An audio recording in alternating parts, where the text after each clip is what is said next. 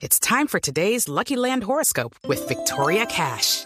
Life's gotten mundane, so shake up the daily routine and be adventurous with a trip to Lucky Land. You know what they say. Your chance to win starts with a spin. So go to LuckyLandSlots.com to play over 100 social casino-style games for free for your chance to redeem some serious prizes. Get lucky today at LuckyLandSlots.com. Available to players in the U.S., excluding Washington and Michigan. No purchase necessary. VGW Group. Void or prohibited by law. 18 plus. Terms and conditions apply. La nube en Blue arroba la nube blue arroba blue radio com. Síguenos en Twitter y conéctate con la información de la nube. W usted sabe, y los oyentes por supuesto también lo saben porque hemos hablado mucho del tema, que se está llevando a cabo el Mobile World Congress en Barcelona en su edición 2017 y pues hay diferentes tendencias que se están lanzando, diferentes tecnologías, pero también vamos a hablar a esta hora con David Arraez, que es periodista y analista tecnológico y consultor TIC. Obviamente es un foco de periodistas este congreso porque todo el mundo se reúne allá a ver qué es lo nuevo que hay para contarle a las personas interesadas en este ámbito tecnológico. Él se encuentra en Barcelona y nos va a contar un poquito qué es lo que se está viendo allá. David, bienvenido a la nube. Muchas gracias, Juanita. Buenas noches. ¿Qué tal? Bien, es un placer tenerlo con nosotros, que dice que usted está ya disfrutando de este Mobile World Congress y le quiero preguntar qué es lo que más lo ha descrestado hasta ahora, David. Pues este está siendo un Mobile World Congress atípico, porque lo más importante precisamente no están siendo los móviles, sino los coches. Y es que estamos encontrándonos y viendo que todas las grandes marcas tecnológicas están apostando por introducir tecnologías para los coches del mañana, los automóviles que se van a conducir solos. Entonces esto le está dando un aire un poco diferente a la edición de este año del Mobile World Congress. Bueno, tiene algo de sentido porque se habla de tecnología que se mueve o que ayuda a moverse. Entonces, de pronto por ese lado es que lo están enfocando para poder introducir el tema de los automóviles eh, eh, que presentan estos fabricantes. Pero esto significa que la- los desarrollos que se han propuesto para este Congreso en este año tienen que ver con el tema del desarrollo de la inteligencia artificial y de la manera en que esa inteligencia va a controlar esos vehículos. Sí, correcto. Y más importante todavía que la inteligencia artificial va a ser la forma en la que esos coches se van a conectar entre ellos y con las ciudades, con todo lo que nos va a rodear. Estamos hablando de la quinta generación de la telefonía móvil, del 5G, que está siendo el otro gran protagonista de este Mobile World Congress y que se está viendo por todas partes. Grandes operadores internacionales de todo el mundo, sobre todo de Asia, ya están haciendo demostraciones de redes 5G que van eh, y preparados a una velocidad de 25 gigabits por segundo, lo cual es algo realmente casi estratosférico. Es, es de novela de ciencia ficción, podríamos decir. Y la realidad virtual, ¿cómo está la cosa? Porque he escuchado mucho acerca de realidad virtual y hay gente muy emocionada a la que le han dado algunos adelantos privilegiados y dicen que esto será la revolución dentro de muy poco. No sé si usted ha visto un poco de esto allá y qué tan cerca estaremos.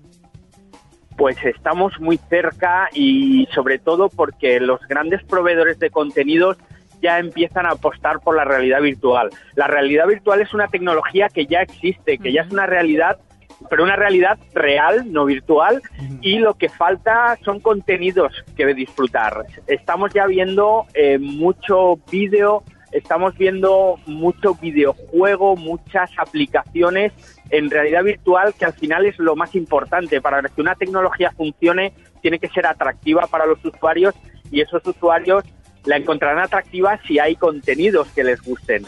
Entonces ya hay muchos contenidos, con lo cual tienes toda la razón. Vamos a ver realidad virtual dentro de muy poco y la vamos a disfrutar muchísimo. Bueno, usted nos hablaba hace un instante de la velocidad a la que se comunican los eh, coches eh, que están desarrollando eh, para la hora que se pueda eh, tener los vehículos autónomos, pero la, un- una de las cosas que más le preocupa a la gente es la evolución de la velocidad de datos en sus teléfonos móviles, como por ejemplo, pues ya el paso del 4G al, al 5G. ¿Cómo se ve eso? ¿Se ve cerca? ¿Se ve lejos? ¿Hay gente ya trabajando en ese tema? Pues sí, y se ve mucho más cerca de lo que nos pensábamos. Todos los grandes expertos y analistas hablaban de 2020-2021 para la, la incorporación final de, del 5G.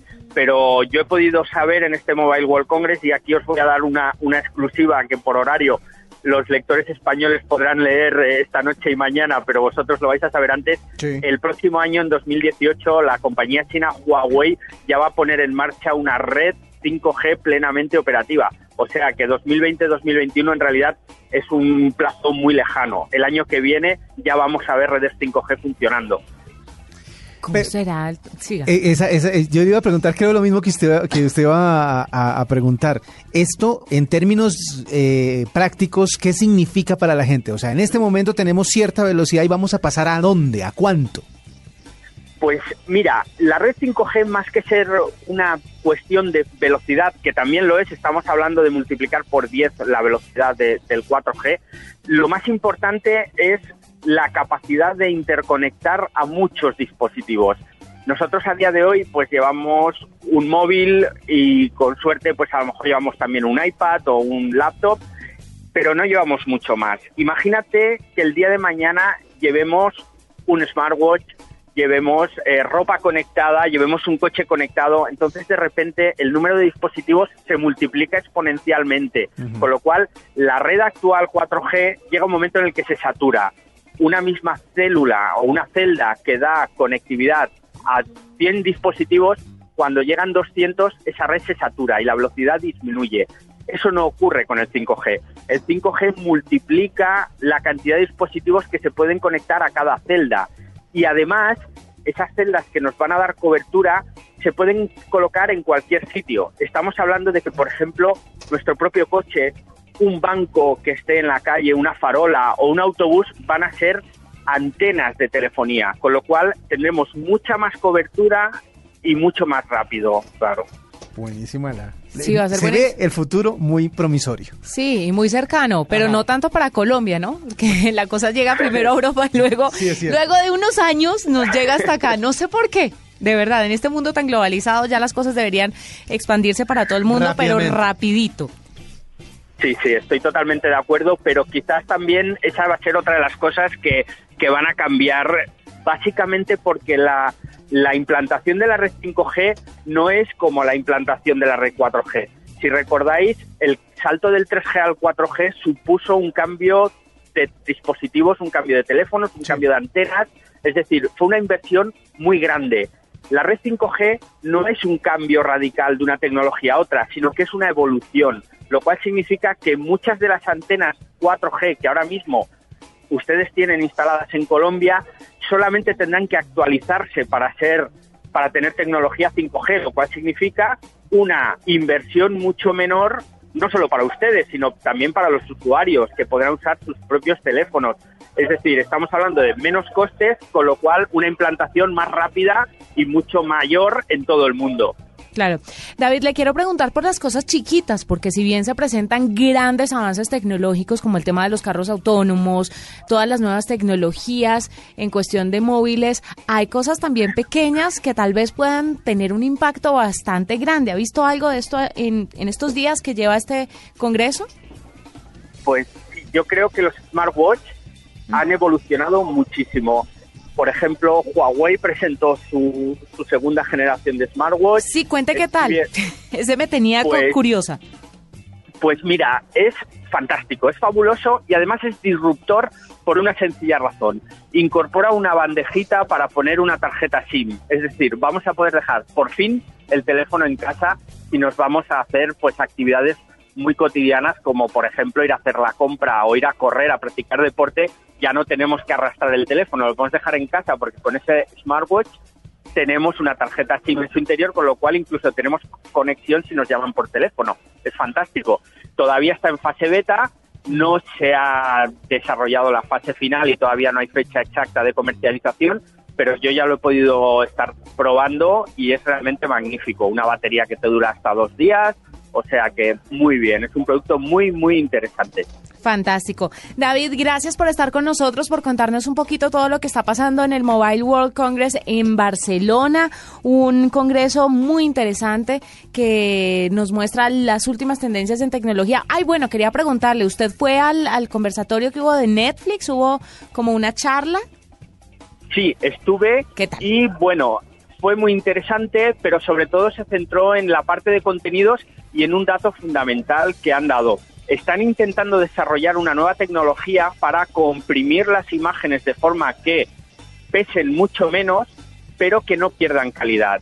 Eh, todos los que consumimos eh, contenidos multimedia a través de nuestro móvil sabemos perfectamente que el vídeo eh, nuestra tarifa de datos la consume con mucha velocidad, ¿no? Entonces, Netflix lo que intenta es que consumamos vídeo con la máxima calidad posible, puesto que los móviles eh, hoy en día pues tienen grandes pantallas y con muy buena calidad, pero reduciendo el peso de ese vídeo, de forma que nuestra tarifa de datos nos va a durar mucho más tiempo y no tendremos problemas de, quedarnos sin datos, ¿no? Que es lo que lo que suele pasar. Ese es un, un tema muy interesante que está intentando desarrollar Netflix.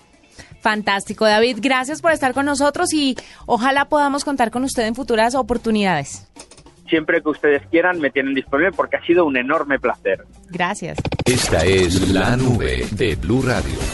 Arroba la nube blue. Arroba Blue Radio Síguenos en Twitter y conéctate con la información de